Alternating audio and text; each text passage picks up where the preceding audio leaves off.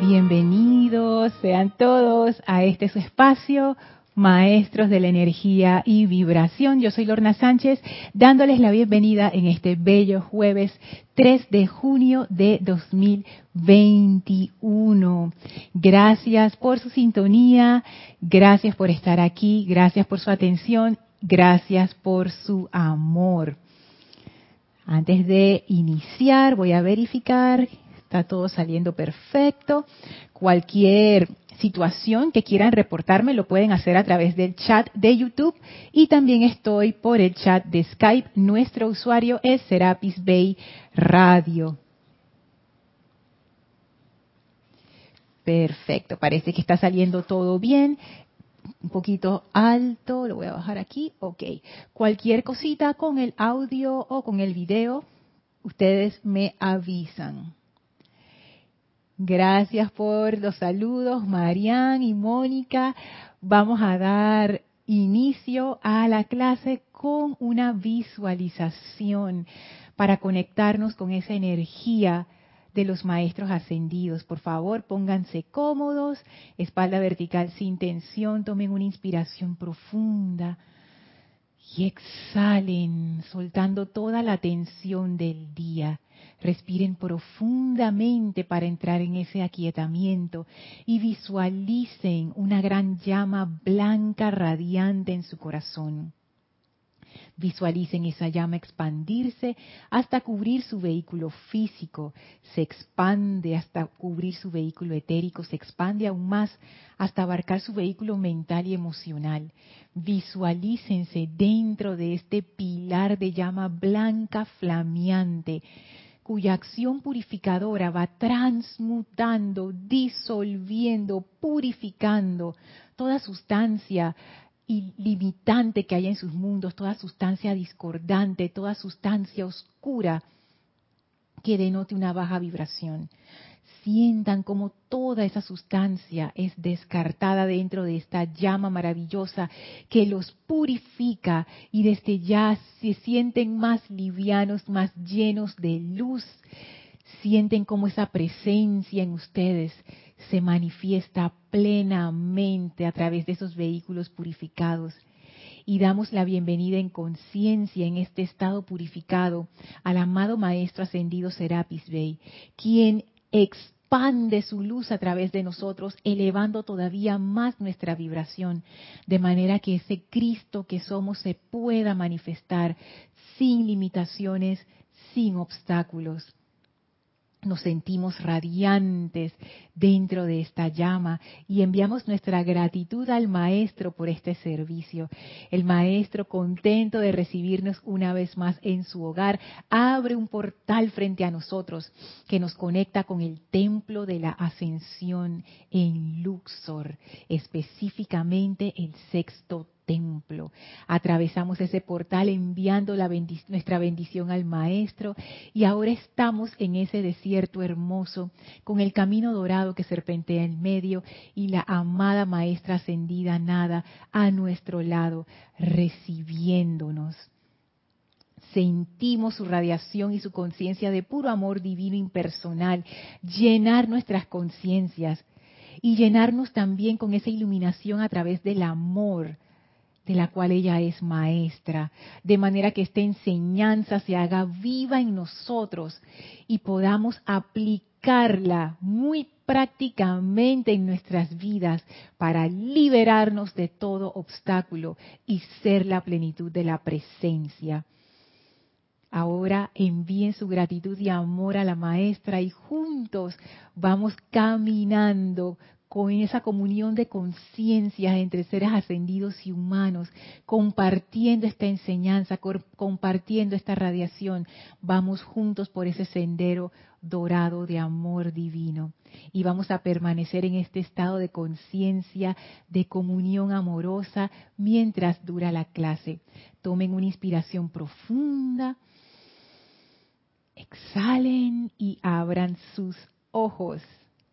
Bienvenidos nuevamente a este su espacio, Maestros de la Energía y Vibración. Yo soy Lorna Sánchez, quien les da la bienvenida, bien contenta de estar aquí con ustedes. Como dije anteriormente, tengo el chat de YouTube abierto para que reporten sintonía o hagan preguntas o comentarios relativos al tema de la clase. También me pueden escribir por, por Skype. Nuestro usuario es Serapis Bay Radio cualquier cosita con el video, con el audio que no esté llegando bien, me lo avisan por, eh, por cualquiera de los dos chats. Aprovecho para saludar a, bueno, a Marián, a Mónica, a Marián, a Mateo desde Santo Domingo, a Mónica Elena hasta Valparaíso en Chile, a Rosaura hasta Panamá, Ah, gracias Marian por reportar que todo bien, muchas gracias. Hola Irma, saludos hasta Venezuela. Hola Mavis, hasta Argentina, todo perfecto, dice Mavis, gracias. Hola Blanca, Dios te bendice, bendiciones para ti, para toda Colombia. Hola Mariam, hasta Buenos Aires. Hola Denia, hasta Estados Unidos. Gracias por su sintonía y por su amor. También quiero enviar bendiciones y amor a los hermanos que escuchan esta clase, que están en España o en otros países del otro lado del Atlántico, que por cuestiones de hora no se conectan en vivo, pero siguen esta clase. Bendiciones para todos ustedes y también bendiciones para Elma que me acompaña en conciencia hoy, todavía anda en su misión especial. Así es que bueno, pero pronto ya la tendremos de vuelta. Bendiciones Elma. Gracias por tu presencia, que aunque no estés aquí físicamente, siempre estamos conectadas. Y bueno, seguimos en lo que dejamos en la clase anterior. Hemos estado haciendo un recorrido muy interesante en el sexto templo. Yo la verdad que estoy bien maravillada de todo lo que hemos ido aprendiendo, de todas las sorpresas que han nacido de este caminar con la maestra ascendida nada. De verdad que yo no me lo esperaba, cómo ella nos iba a llevar por este tema del servicio que estamos viendo principalmente en el libro La Mágica Presencia, en el discurso que se llama Ley Cósmica de Servicio, que está en la página 86, en el capítulo 4. Y la maestra ascendida Nada, ella le da otra visión al servicio. El servicio que pudiéramos considerarlo desde un punto humano, que lo importante de servir es lo que uno hace. La maestra ascendida Lady Nada le da la vuelta a eso y dice, no, lo más importante del servicio es la conciencia con la que tú lo haces. Y ella nos dice que la conciencia para dar ese servicio de manera perfecta requiere mantener nuestra atención en la presencia yo soy. O sea que nosotros servimos con la conciencia del yo soy. Y eso es lo que los maestros ascendidos consideran servicio. Y dice el maestro ascendido San Germain, nos decía en clases ya bastante atrás, que llevar a cabo actos físicos para gratificar y satisfacer las limitaciones del yo inferior no es servicio, nunca lo ha sido y nunca lo será. Entonces, eso pone en, una perspectiva interesante lo que vimos en la clase anterior cuando hablamos de las necesidades. Hay necesidades de supervivencia física, hay necesidades emocionales, que es, y ambas son parte de vivir en el mundo.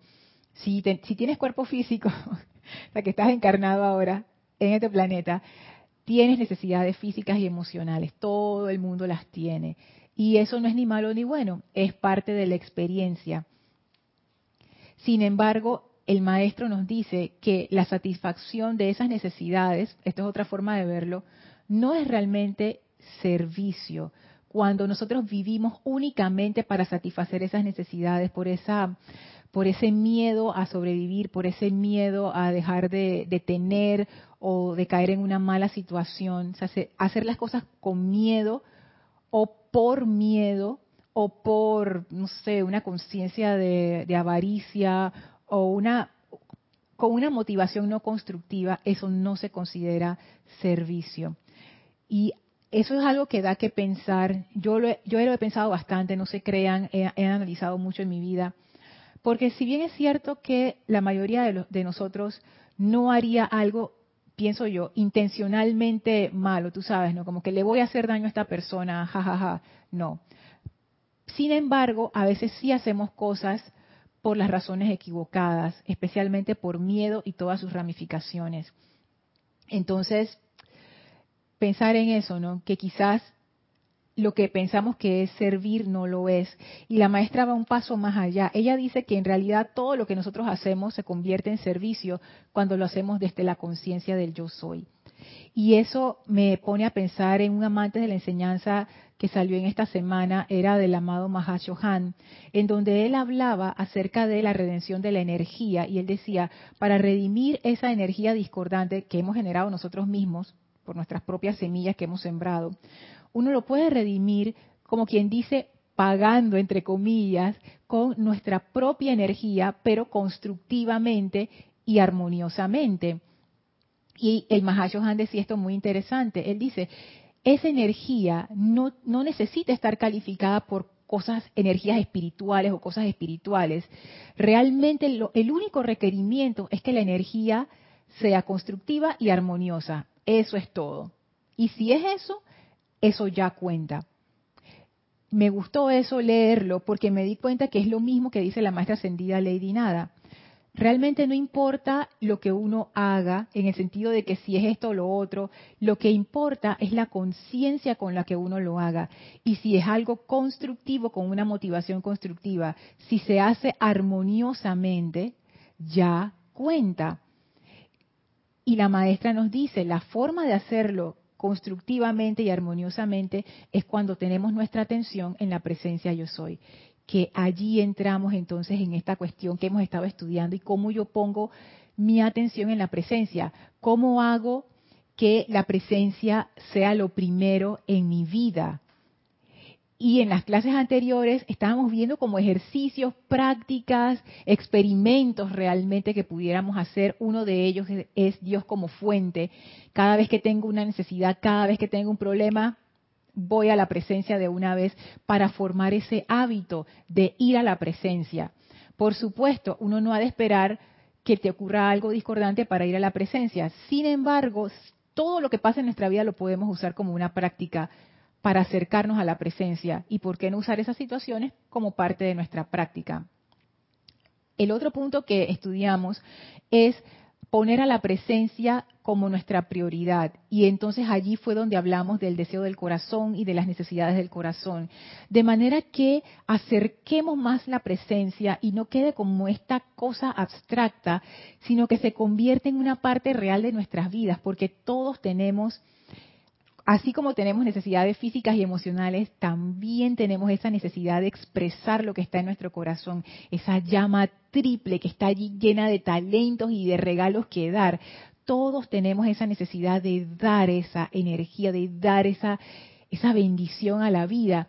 Entonces, la cuestión es, bueno, ¿y cuál es esa necesidad? Descubrirla y llevarlo a cabo es una forma de darle prioridad a la presencia en tu vida. Y si bien es cierto que eso puede poner tu vida patas arriba, ¿por qué? Porque ya la prioridad va a dejar de ser las cosas de, la supervivencia del mundo y se va a, a, dar prioridad a estas cosas que es lo que realmente vinimos a hacer. Y ojo, no es que uno deja las necesidades de físicas y emocionales de un lado, por una razón se llaman necesidades. La diferencia entre una necesidad y un deseo o una aspiración es que la necesidad necesita ser satisfecha. Por ejemplo, tengo hambre, pero tengo hambre de verdad, necesito comer. Es una necesidad, porque si no como, se lastima mi cuerpo. Necesito ir al baño, por ejemplo. Eso es una necesidad. Hay que ir, porque si no, etcétera, etcétera y las necesidades del corazón igual. Necesito expresar esto que hay en mí. Sin embargo, las otras necesidades siguen siendo importantes de satisfacer. Mientras estemos en el mundo, esas necesidades han de ser satisfechas. No es ahora que uno tiene que escoger una disyuntiva de ¿qué hago? ¿Satisfago las necesidades de, de mi físico emocional o las de mi corazón? No, las necesidades se satisfacen todas. Porque la idea detrás de una necesidad es que si eso no se cubre, se desbalancea el sistema. Esa es la diferencia. Entonces no es que tengas que escoger una por sobre la otra. Simplemente darte cuenta que hay, todas son necesidades, todas necesitan satisfacerse para que la cuestión funcione en armonía. Sin embargo, hay necesidades que son más importantes que otras y la necesidad de nuestro corazón tiene prioridad sobre las otras. Y es bueno que enfoquemos la mayor parte de nuestra energía satisfaciendo esas necesidades y no las necesidades físicas. Es más, muchas veces nosotros nos excedemos. Yo sé que esto puede sonar un poco radical, no, no lo digo como, como, como que a ah, todo el mundo debería hacer esto, no, no lo estoy diciendo desde ese punto de vista, sino que cuando uno transita por el sendero, uno se va dando cuenta que en realidad uno no necesita tantas cosas. Y allí entonces uno va como dejando de perseguir cuestiones del mundo, no porque alguien te lo dijo o porque tú lo tú dijiste que ay, es que me voy a sacrificar, o sea, por los maestros ascendidos y voy a dejar el mundo atrás, no, no, es nada de eso. Es simplemente que llega un punto en donde tú te das cuenta que tú estás bien con lo que tienes y entonces tú, la mayor cantidad de tu energía se va a otras cosas, a esa expresión de tu corazón. Y cada quien llega allí a su debido tiempo si ustedes se dan cuenta, muchas de las personas que la humanidad considera gente evolucionada, gente que ha que son esos ejemplos, esos modelos de, bondad, esos modelos de, amor en la humanidad, son gente sencilla. Porque cuando uno va caminando uno se da cuenta que realmente esas necesidades del mundo pueden ser satisfechas, pero una vez que eso ya está satisfecho, o sea, por ejemplo, tu cuerpo físico, una vez que ya tú comiste, no necesitas seguir comiendo. O sea, ya no tienes hambre, ya tu cuerpo está bien, bueno, ya, ya no es necesario seguir comprando comida o comiendo más. No, o sea, ya tienes, una vez que tienes un lugar donde vivir que es bueno, seguro, que te gusta, que es bonito, quizás no es necesario seguir buscando otros lugares más. Entonces, a eso me refiero, como que uno va simplificando su vida para enfocarse en las cosas que realmente son importantes. Pero recuerden, esas necesidades físicas y emocionales nunca dejan de ser realmente necesidades en cuanto uno esté encarnado. Voy a pasar acá a los comentarios para seguir saludando a Paola hasta México, a Yami, hasta aquí a Panamá, Naila hasta Costa Rica, Yari Vega hasta aquí en Panamá, Janet hasta Valparaíso, hola Oli, saludos hasta Guadalajara, ay qué lindo un sol. David, saludos hasta Nicaragua, bendiciones. Laura, hasta Guatemala, Rolando, hasta Valparaíso. Marian, ah, saludos a Raxa hasta Nicaragua y Alonso hasta Colombia. Pregunta Marian, ¿es como hacer Dharma lo que nos dice el Mahashohan? El Dharma es lo que te toca hacer. Dharma es una palabra que viene de la tradición de la India, de esa tradición espiritual, que realmente en India no es que haya una parte espiritual y una parte social. Ellos son una cultura muy antigua y las culturas así de antiguas realmente para ellas es todo un está todo junto, no hay una separación. Y para ellos Dharma es una palabra que engloba muchas cosas. Y de hecho yo escuchaba de traductores que han estudiado muchísimos años estos idiomas y, su contexto para entender qué significan realmente, concuerdan en que Dharma no se puede traducir con una sola palabra en nuestros idiomas modernos, porque el concepto es muy abarcador y nuestros idiomas no manejan a veces ese tipo de conceptos. Poniéndolo sencillo, a mí me gustaba mucho como lo decía Jorge, Dharma es como lo que te toca, es como tu responsabilidad, es como lo que tú viniste a hacer, o sea, tú vas viendo, es como son como muchas cosas. Y pienso yo, esta es, Marian, es, es, mi opinión, o sea, no es que sea así, pero yo sí pienso que nuestro Dharma es eso que vinimos a dar, la expresión de esas necesidades de nuestro corazón, o, lo que los maestros eh, llaman el plan divino. Yo no lo llamo plan divino porque yo me acuerdo, yo como que idealizo ese, oh, el plan divino, entonces lo pongo por allá y me imagino una cosa así como, no sé, me gusta ponerlo como más cerca de nosotros, más, más cotidiano, más aquí, simplemente descubrir qué quieres dar. Es así. Es más, el maestro ascendido, el Moria, él ni se complica. Me acuerdo un discurso que está en boletines privados de Thomas Prince, no me acuerdo qué volumen, donde él dice que el plan divino es lo óptimo para ti. Y la primera vez que yo leí eso, yo dije, maestro, esa es tu definición, qué definición tan pobre, eso no me ayuda en nada. Mucho tiempo después me doy cuenta que el maestro realmente fue literal. Uno no puede encasillar el plan divino. El plan divino es lo que es óptimo para ti en este momento, aquí y ahora. No es algo futuro. El plan divino es ya. Es esa radiación, es esa energía que está saliendo de nosotros. ¿Qué estamos haciendo? ¿Dónde está nuestra conciencia cuando sale esa energía? Es lo que dice la maestra ascendida, nada. Todo lo que nosotros hacemos potencialmente es un servicio, siempre y cuando nuestra atención esté en el yo soy. Mónica, bendiciones hasta Uruguay, Caridad hasta Miami, Sonia, bendiciones hasta Washington. Ay, qué linda bendición, gracias Sonia, igual para ti.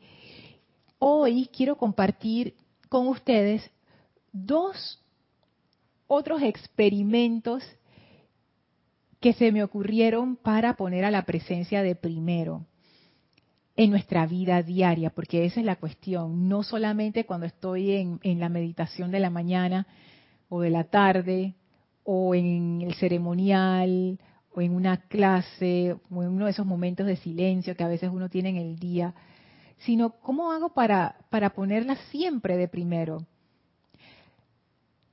Y hacerlo así requiere que nosotros involucremos a la presencia en nuestro día a día no lo no mantenerla separada, como quien dice, mi momento de adoración, ahí yo pongo mi atención a la presencia, pero el resto de mi día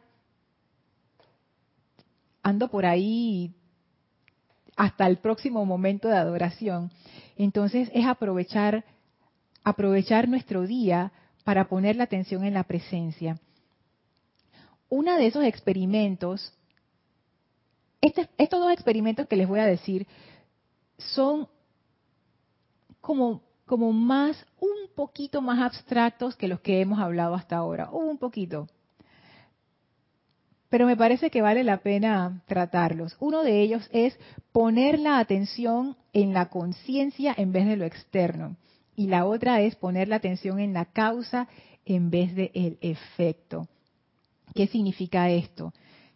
¿Cómo me ayuda esto a poner a Dios de primero?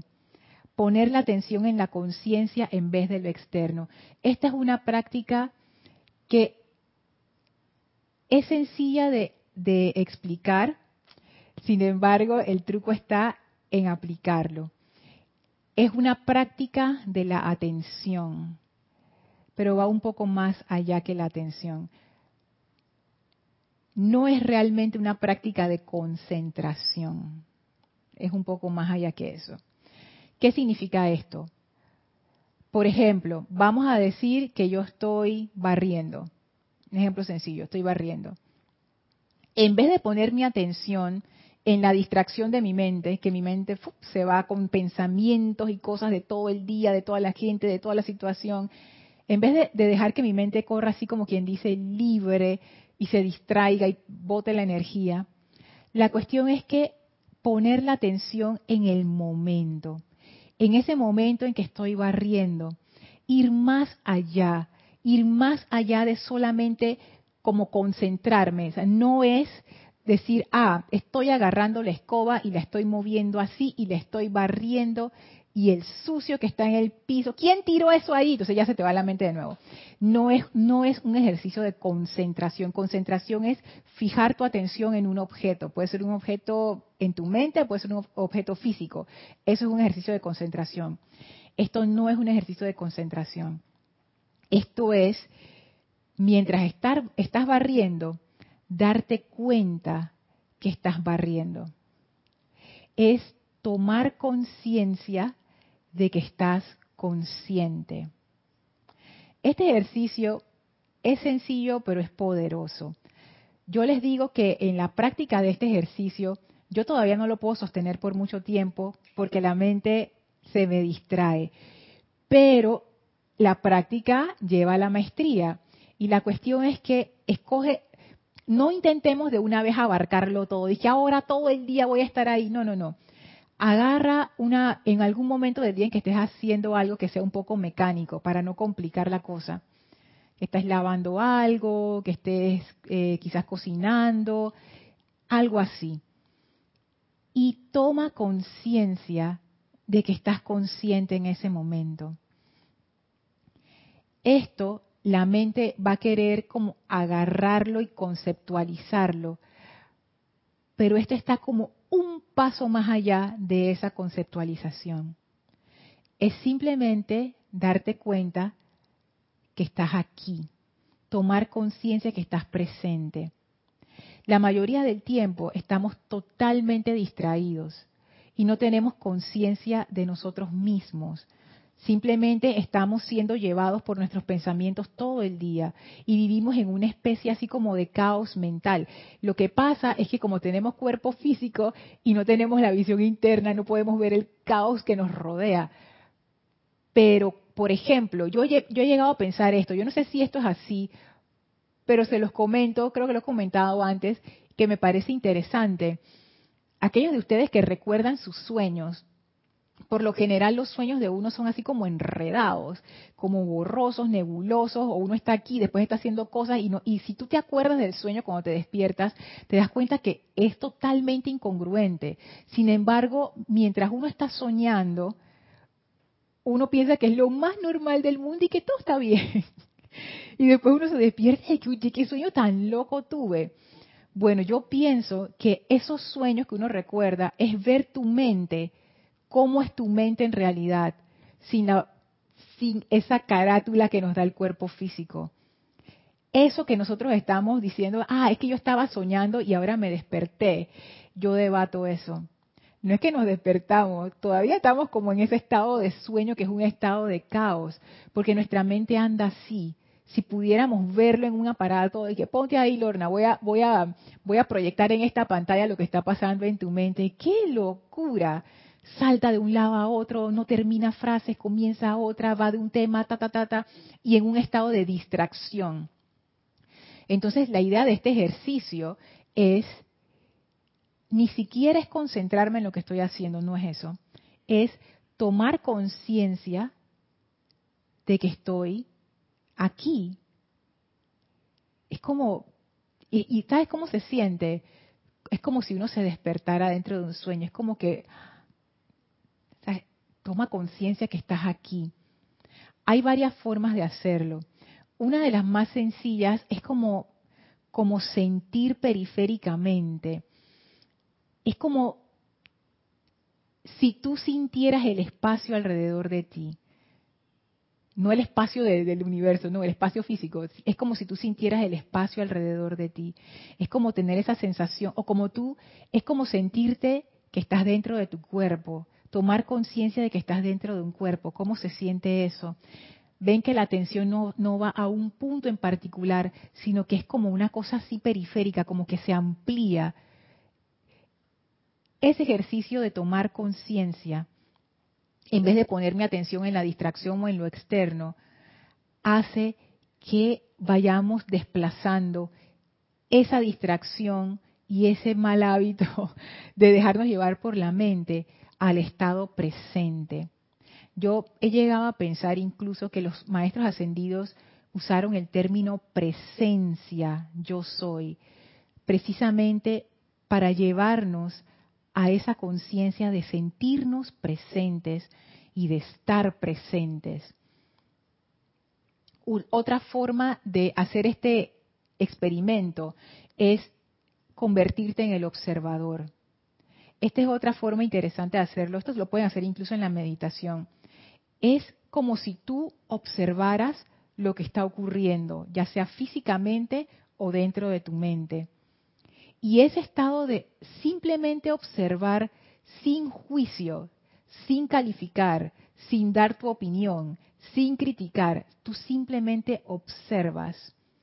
Eso también te sitúa en el presente.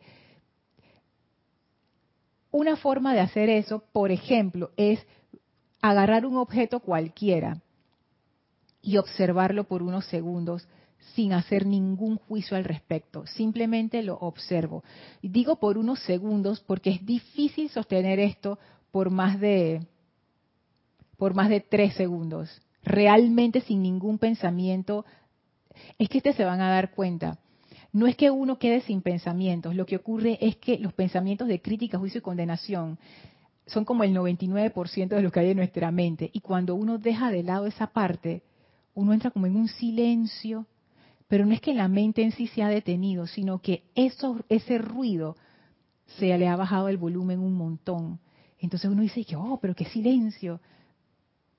En realidad la mente silenciosa, lo que le hace, lo que hace el ruido son nuestros propios pensamientos acerca de nuestra importancia personal. Si uno baja el volumen a eso, ustedes ven que la mente se pone tranquilita.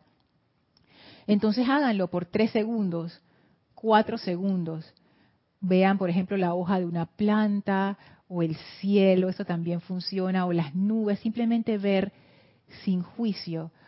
Van a sentir qué descanso, porque uno entra en esa conciencia de presencia, esa conciencia que también le dicen el, el observador. Así es que esto es otro experimento para poner a la presencia de primero en algún momento que estén atribulados o que simplemente tengan un espacio en su día. Hacer esto es muy interesante y de alguna forma extraña que yo no puedo explicar por qué, como que te recarga.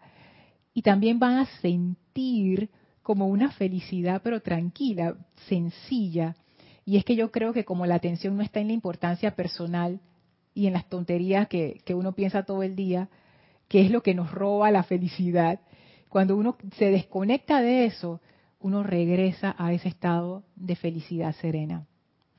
Así que bueno, ese es uno de los experimentos. Voy a pasar acá, que tengo bastantes comentarios. A ver, Angélica dice, Lorna, bendiciones. Estoy comprendiendo de tu comentario lo determinante que es el discernimiento, ya que para realizar algo constructivo y armonioso debo tener la capacidad de estar vigilante para autocontrolar si hay desbalance. Totalmente, totalmente. Y eso es un, eso es un súper buen punto, Angélica. Mira qué buen punto. Porque es cierto, ¿cómo yo me voy a dar cuenta? Y ustedes podrán, podrán decir, Lorna, pero ¿cómo yo no me voy a dar cuenta si no estoy armoniosa? Oye, me ha pasado tantas veces que ya ni las cuento. Hay veces que uno pierde su armonía y no, y no se da cuenta. ¿Y por qué no nos damos cuenta? Porque nos dejamos arrastrar por esas marejadas emocionales y mentales de crítica, de juicio, de odio, de rabia, de resentimiento, de, defenderme. Entonces, claro, como estoy siendo arrastrada por esa corriente que me lleva a nutrir mi importancia personal, no me doy cuenta, no me doy cuenta de mi estado interior. No me doy cuenta del impacto impacto que esos estados discordantes tienen en el cuerpo físico. Yo les digo, esto es algo que yo he empezado a notar, como lo que yo antes pensaba, de que hay una rabiecita, hay un, un desacuerdo chiquitito, eso eventualmente tú llegas a sentir cómo cambia la química del cuerpo y tú te das cuenta, wow, o sea, realmente uno se envenena a sí mismo cuando uno se sumerge en estos estados emocionales discordantes. Esto definitivamente a mí me sorprende que el cuerpo no, no se deteriore más rápido, porque de verdad es impacto tras impacto, tras impacto, tras impacto. Y uno se da cuenta, cuando uno empieza a cobrar conciencia de su conciencia, ustedes, por ejemplo, ahora mismo, ustedes dirán, ah, pero yo estoy tranquilo. Si ustedes observan bien, se van a dar cuenta que están tensos el cuerpo físico está tenso. Seguro que está en una posición que no es del todo cómoda. Seguro que a alguien le duele la espalda, alguien tiene esto aquí del estómago apretado, cómo está la quijada, cómo está el ceño de, de las cejas, si está fruncido o no uno se va dando cuenta. Hay veces que uno tiene hasta las manos apretadas y uno ni se da cuenta de eso. El cuerpo es el que recibe todo. Entonces, poniendo atención por lo menos a tu cuerpo físico, si estás relajado o no, tu respiración. ¿Cómo está la respiración ahora? ¿Es superficial? Eso quiere decir que estás tenso. Porque cuando uno está relajado, la respiración es abdominal y es profunda. Si la respiración es superficial, estás en modo supervivencia, estás tenso, estás como esperando que algo pase, estás, ¿cómo se llama eso? La adrenalina. Entonces, es cierto, uno ha de ser muy bueno autoobservándose para darse cuenta si lo que estás haciendo es armonioso y constructivo también. ¿Cómo yo sé si algo es constructivo o no? Porque ahí podemos entrar en un montón de, líneas grises. Bueno, hay una forma sencilla. Veía un, un, video de YouTube acerca de esto, de, de, una señora que hizo una investigación a través de las grandes religiones del mundo y se dio cuenta que todas tenían en común algo. Todas decían que todas, todas promulgaban la regla de oro, que es no hagas a los demás lo que no te gustaría que te hicieran a ti. Y en todos lados estaba, en la religión musulmana, en la cristiana, en el confucianismo, que es una tradición de, China, en donde más, ah, en los Upanishads, que es la tradición de, de, la India, y así en diferentes tradiciones grandes, ahí estaba la cuestión. En el budismo también, la regla de oro. No hagas a los demás lo que no te gustaría que te hicieran a ti, a ti. O trata a los demás como te gustaría que te trataran a ti. Entonces eso es una buena forma, muy práctica, sencilla, para saber si lo que yo estoy haciendo es constructivo o no. Porque en realidad nadie quiere ser infeliz y nadie quiere que le hagan daño. Entonces, ¿por qué yo hacer infeliz a otros y por qué hacer daño a otros? no es que yo no lo he hecho, no es que yo soy que la santa y no sé qué, no, pero lo que dice Angélica es muy cierto, uno ha de tomar conciencia de estas cosas y como decía Kira ayer, lejos de, sentirse y que culpable y que porque no sé qué, no, es simplemente tomar conciencia de que tengo una pata corta, si no saben lo de la pata corta, vean la clase de Kira de, de ayer miércoles 2 de junio, y tomar acción, autocorrección, autocorrección. Y autocontrol. Dice Irma, Lorna, gracias por aclarar el término Dharma. Creí que era lo bueno que habíamos acumulado y estaba en el etérico. Es que eso es una confusión que se da. Yo, también la tenía, Irma. de nuevo, porque ese término no es claro. Y entonces yo pensaba que, ah, karma es malo y dharma es bueno. Y no, dharma no tiene nada que ver con eso. Hay karma, hay karma bueno y hay karma malo, si lo quisiéramos calificar de esa manera. Pero el Dharma es lo que nos toca hacer. Arraxa dice, exacto, Lorna, el plan divino es ser feliz. ¡Ay, qué lindo! Ya, ya ve. esa, es esa es una de las definiciones más hermosas y más contundentes del plan divino. ¡Wow! que he escuchado. El plan divino es ser feliz.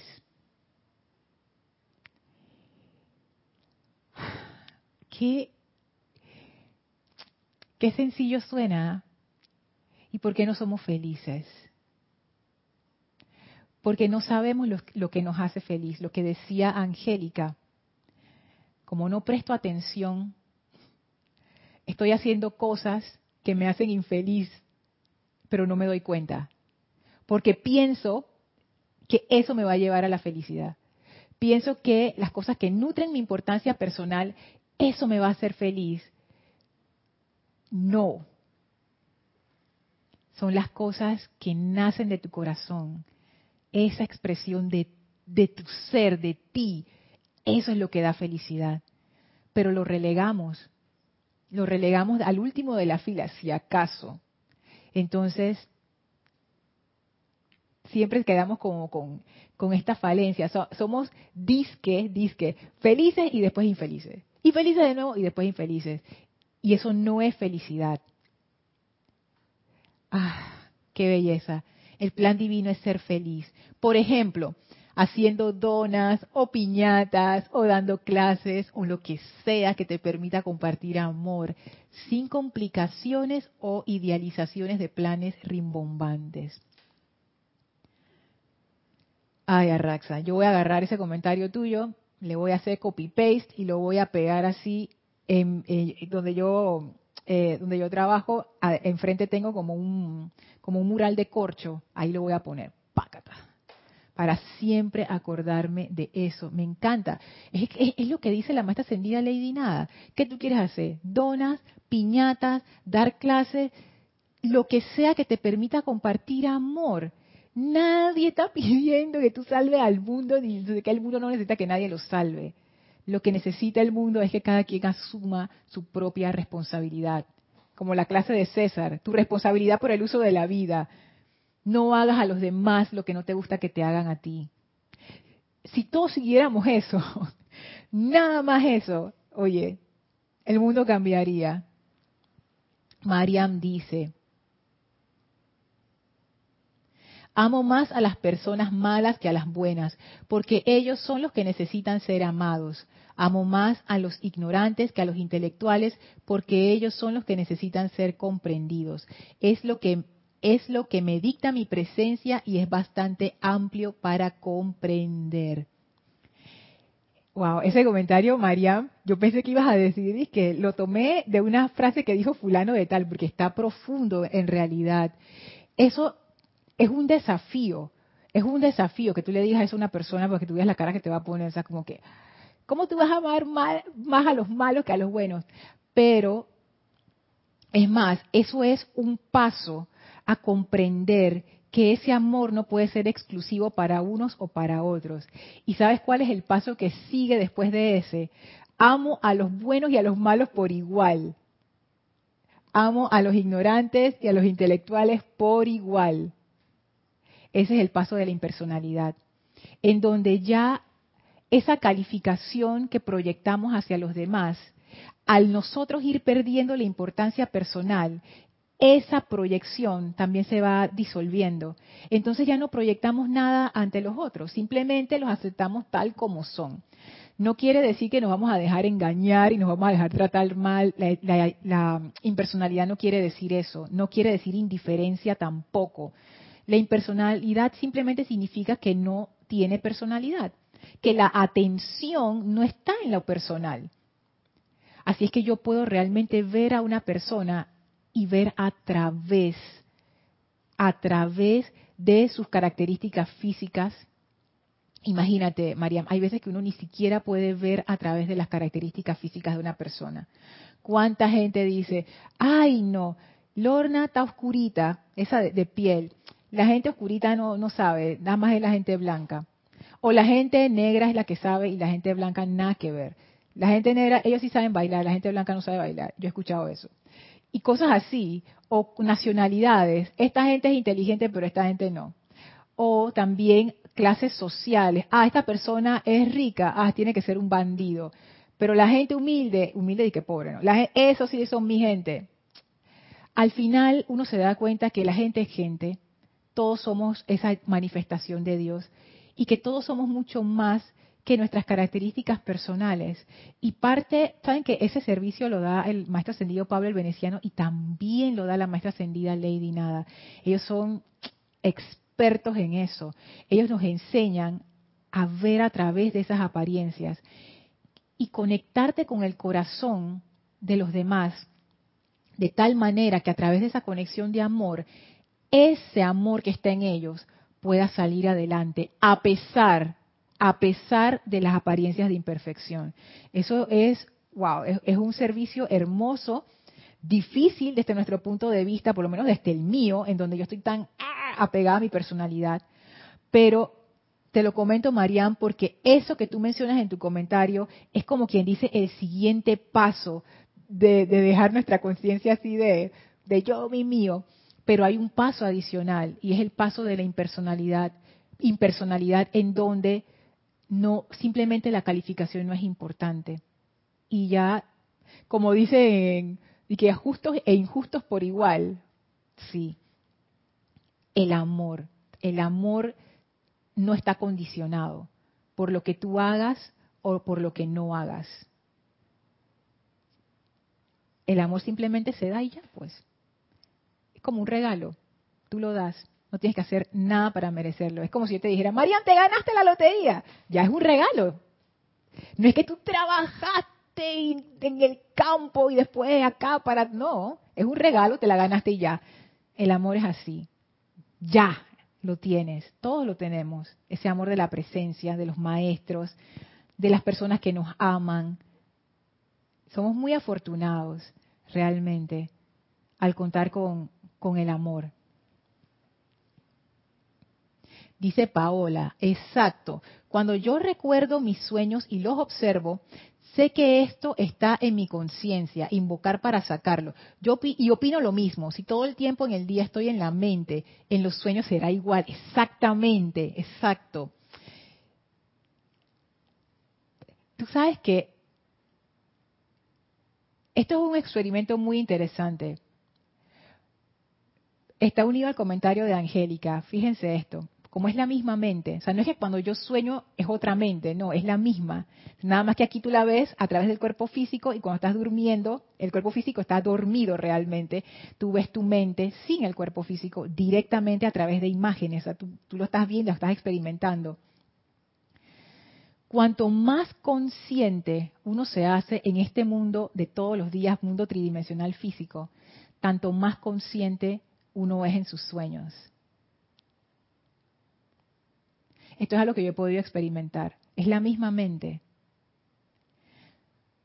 Cuanto más atención uno presta, cuanto más, cuanto más presente uno está, así mismo ocurre en tus sueños.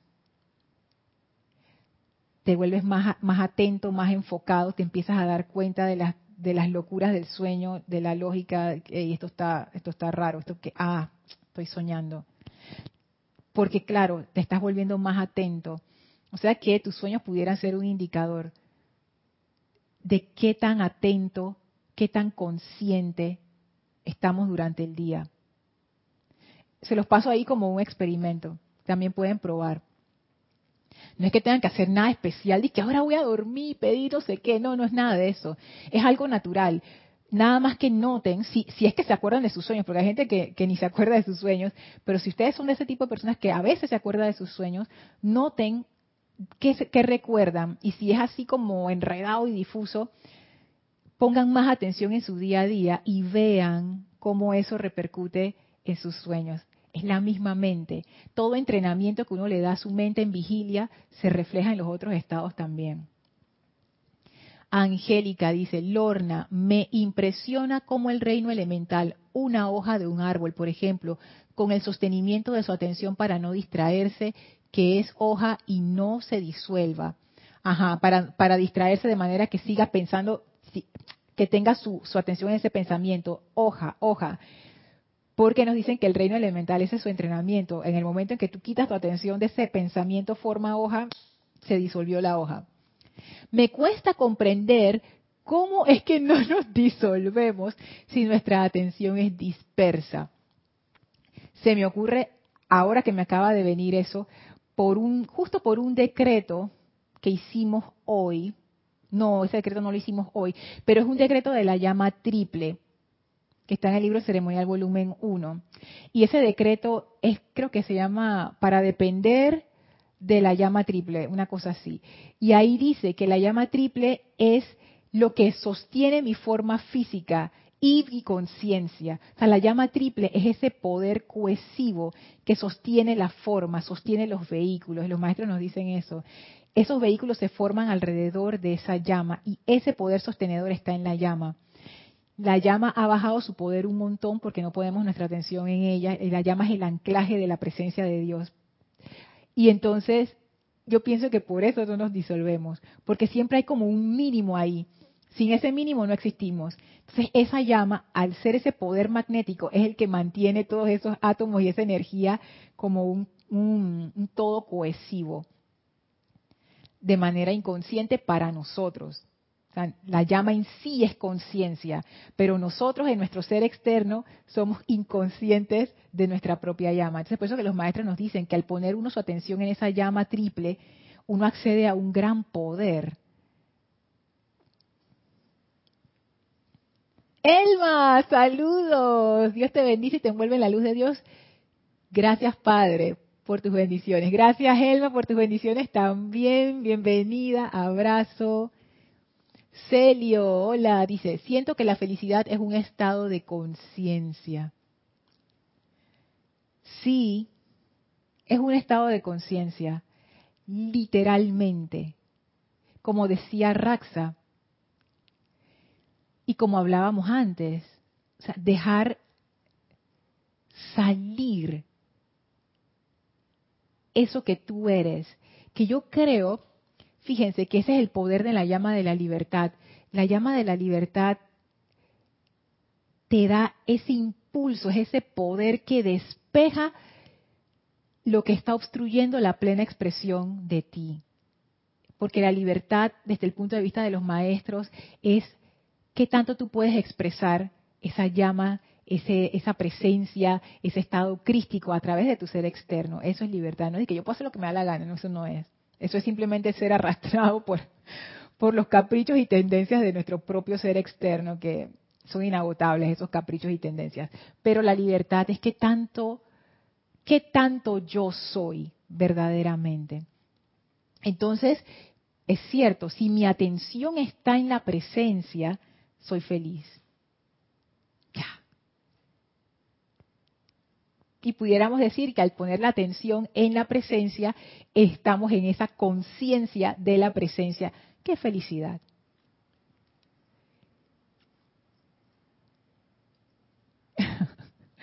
Dice María, mis hijos viven desafiando por esto. Me desafían por este amor a los malos. Mi lema es soy justa con los justos y justa con los injustos. Es que por eso te decía, Mariam, hay que tener mucho cuidado cuando uno dice estas cosas. Porque, a ver, y estoy hablando sin conocimiento real porque no tengo conocimiento de, cómo tú llegaste allí a esa conclusión. Pero a mí lo que me parece es que eso ha sido producto de una reflexión interna tuya, ha sido producto de una, de, como de pensar en las cosas profundamente, de tus propias experiencias, de conclusiones que tú has sacado de tu vida, que tú has podido resumir de esa manera. Y tú estás trabajando con eso ahora. Sin embargo, te, como te lo decía antes, eso es una frase muy radical. Si tú se la dices a alguien que no ha pasado, o sea, como que no conoce el background, no conoce la historia de cómo tú llegaste a esa conclusión, de la reflexión que hay detrás de eso y por qué tú piensas así, y tú le tiras a alguien esa frase de buenas a primeras, definitivamente no va a caer bien, porque tenemos una idea de justicia en donde, hey, castigo para los malos, premio para los buenos. ¿Cómo tú vas a amar a una persona mala? Esas personas no merecen ser amadas. A mí me cuesta, Mariam, o sea, te lo digo, de salida me cuesta, porque todavía tengo esa conciencia, ¿no? Como de premio y castigo. Así es que hay que ser cuidadosos cuando llegamos a ese tipo de conclusiones producto de nuestra propia experiencia de vida, que tenemos como estos destellos de, de iluminación. Es bueno guardarlos en nuestro corazón. ¿A qué me refiero con eso? No decirlo. Guiar nuestras vidas por eso. O sea, que se den cuenta por tu ejemplo, pero no porque lo dices y por tus acciones. Y si alguno te cuestiona, bueno, tú le contarás, pero es como, como ser cuidadoso con estas cosas, porque eso despierta mucho, es, como que te tiras al mundo encima, porque vas en contra de la corriente.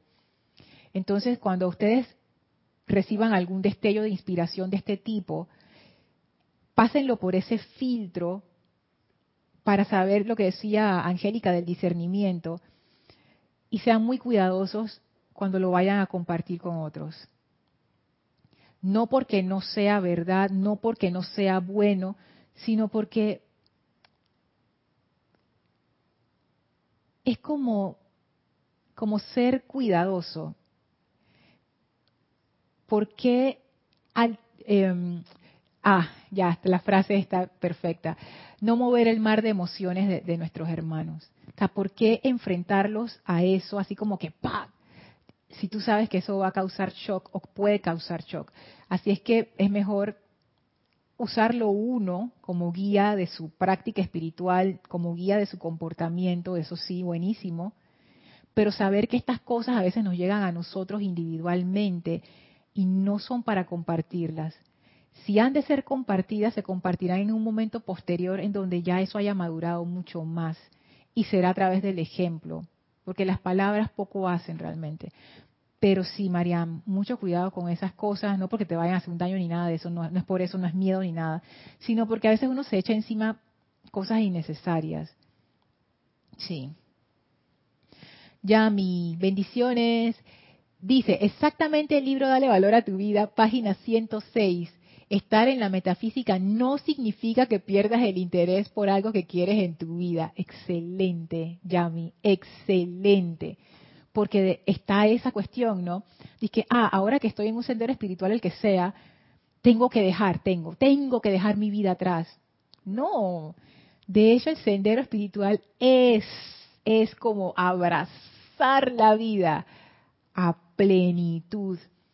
Pensamos que estamos viviendo lo que estamos es, sobreviviendo. Ni siquiera estamos viviendo. Estamos en un estado de miedo corriendo de aquí para allá y que sobrevivir. Eso no es, eso no es.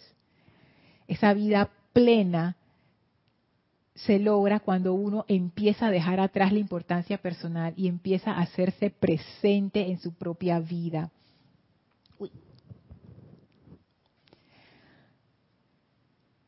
Dice Elma, yo estoy de acuerdo, debe aceptarlos por igual, el amor para todos. Sí, que eso era lo, del comentario de Mariam. Ese es el siguiente paso. Y esos pasos son, wow, cada paso de esos. Yo no estoy ni en el primero, Mariam. yo ni estoy ni cerca por ahí. Intento, voy para allá. De repente algún día te alcanzo. Pero todavía, todavía. Ay. Yami dice, ah, ok, voy a, voy a unirlo con el comentario de arriba Estar en la metafísica, eso es algo, es una lección de Matt Fox. No significa que pierdas el interés por algo que quieres en tu vida, porque utilizaría la metafísica como escape, ya que no estás creciendo espiritualmente. No poner en práctica la instrucción en tus actividades diarias, no habrá expansión de la enseñanza. Buenísimo, porque es cierto, es que qué cosa no puede usar la mente como escape. La personalidad es bien hábil y agarra cualquier cosa y la puede utilizar para que uno no enfrente su propia importancia personal, que es a lo que te lleva todo verdadero sendero espiritual. Porque para dar ese salto a la presencia de Dios, uno tiene que quitar la atención de la importancia personal. O sea, no puede ser de otra manera. El ejemplo que siempre les doy del, del globo aerostático, que está anclado a la Tierra por unos lastres, por, el, por, ese, por ese peso. Porque si no tiene ese peso, de una vez se eleva una vez que, ya la gente se montó al globo, estamos todos listos para el paseo, entonces se suelta ese peso y el globo de una vez se eleva. Lo mismo con nosotros, o sea, no podemos elevarnos en tanto nuestra atención esté anclada en la importancia personal. La importancia personal de nosotros, su único fin es perpetuarse a sí misma. Ese es. O sea, no, no tiene por propósito ni nuestra felicidad, ni nuestro bienestar, ni nuestra salud, es lo que dicen exactamente los maestros. Ellos dicen, esto es una creación humana. Esto es un, algo que hemos creado. no es un ser, pero es una creación. Pueden ponerlo, no sé, como un, como un robot con inteligencia artificial malo, pues. Algo así. Hemos creado esto, esa creación humana, y su único propósito es perpetuarse a sí misma. Ya. Cuando esa creación humana les habla, tú tienes razón, dile hasta de lo que se va a morir, anda contra esa persona, ¿cómo es posible? Critica, critica, juzga, no sé qué, a ti no te van a hacer eso. Esa es la creación humana hablando. Yo he caído en eso muchas veces y yo he pensado anteriormente, sí, esto es lo que tengo que hacer, pero ahora yo me doy cuenta, no, esto que estas voces que estoy escuchando, eso no es por mi bienestar, eso es simplemente formas de sacar mi energía para nutrirse de importancia personal. O sea, me está, me está, me está chupando la energía, pues. Eso es lo que está haciendo. Porque en tanto más iracunda yo esté, en tanto más miedo tenga, en tanto más angustiada esté, más preocupada, más resentida, menos estoy en autoobservación. Mi nivel de atención baja un montón. Entro en un estado como de dormición. Eso es lo que decía Angélica, mi autoobservación se fue. Estos estados, saben que justo ahora me viene a, la mente esto que dicen los maestros, que estos son estados de baja vibración. Fíjense que me llegó, a, me llegó a la mente esa idea de por qué ellos dicen que son de baja vibración. Es porque te duermen. Porque vibran tan bajo que te va durmiendo, durmiendo, durmiendo. Entonces uno pierde ese estado de autoobservación, ese estado de vigilancia, ese estado de estar presente y lo que haces es que te vas como hundiendo en una marisma así, ta, ta, ta, ta, ta, y queda uno completamente inconsciente. Uno piensa que uno sabe lo que uno está haciendo cuando está en uno de estos estados de vibración baja, pero en realidad no, uno ya se hundió por debajo de la línea de conciencia y uno está, mira, bajando, bajando, bajando, bajando. Todo lo que se haga desde esos estados de conciencia va a ser un error. Ay, a veces la gente dice que las clases son para uno mismo, eso es totalmente cierto. Ahora mismo estoy como procesando un montón de cosas que yo digo, ay Dios mío, lo que es no saber. Pero bueno, estamos en este camino precisamente para salir de estos estados discordantes. Dice Arraxa, Lorna, la mente tiene recovecos muy raros. El otro día soñé que me seducía una mujer vampiro y no me dejaba escapar. Me clavó los dientes en el cuello y todo. ¡Qué locura! ¡Ey, Arraxa! Ese sueño tan loco. ¡Wow! Ay, oye, esas son las cosas que uno tiene en la mente. lo peor que uno puede hacer antes de irse a dormir es ver una de estas películas de vampiros o de muerte o de que, de que desastre, no sé, no vean esas cosas antes de dormir, entonces uno sueña tan locura, Dios mío. Porque claro, ahí es donde quedó nuestra atención antes de irse a dormir. Y cuando uno se, se duerme, ese cuerpo físico se duerme, todavía la atención quedó puesta ahí. Ay, no. Bendiciones, Sander, hasta Vancouver. Rosaura dice, para depender, ah, ese, gracias Rosaura, para depender únicamente de la llama insustente en el corazón. Ese es el decreto, ese es el decreto. Está en la, par, en la parte de tercer rayo en el ceremonial volumen 1. Hola Diana, bendiciones hasta Bogotá. Mariam dice, no les tiro las frases, yo asisto con ayuda a los malos y a los buenos y ellos se enteran. Ay, Dios mío, ni modo. Yami dice, las actividades diarias se hacen con alegría, a la luz de la verdad. A lo que te dediques de manera constructiva es una actividad espiritual. Ay, me gustó eso. En tu presencia está la plenitud de la alegría. Qué linda esta frase, me imagino que es de, de Metfox del, libro. Qué belleza. En tu presencia está la plenitud de la alegría. Wow. Y me gusta eso que pones aquí, Yami. A lo que te dediques de manera constructiva es una actividad espiritual. Qué belleza. Se está ahí a la par con lo que dijo Arraxa. El plan divino es ser feliz. Ay, mi corazón está lleno. Dice María, me estoy firme como una roca que nada lo mueve. Y dice, ríe, desde 1989, Lorna, ya no voy a estar en este plano cuando me alcances. ¡Wow! Oh, Mariam.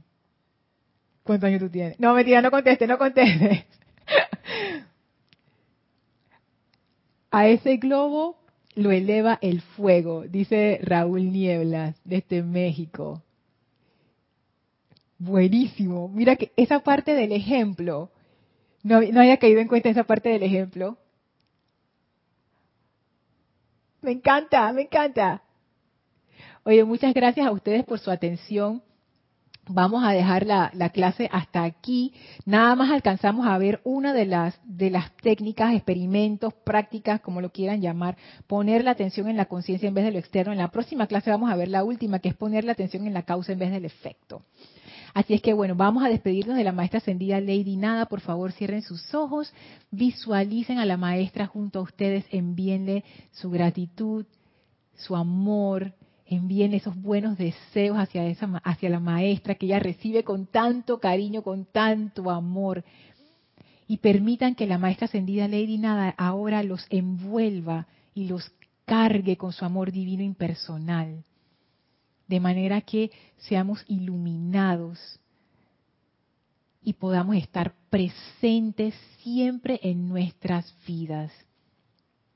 Nos despedimos amorosamente de la maestra que abre un portal frente a nosotros, el cual cruzamos para regresar al sitio donde nos encontramos físicamente y aprovechamos para expandir esa radiación de amor iluminado a todo nuestro alrededor. Tomen una inspiración profunda, exhalen y abran sus ojos. Muchísimas gracias por haberme acompañado el día de hoy. Gracias a todos por sus comentarios, por sus preguntas, por su atención, por su amor. Me despido de ustedes llena de gratitud y de felicidad. Gracias por compartir conmigo eso que ustedes han comprendido, sus experiencias. Muchísimas gracias. Bendiciones para todos. Nos vemos el próximo jueves. Chao.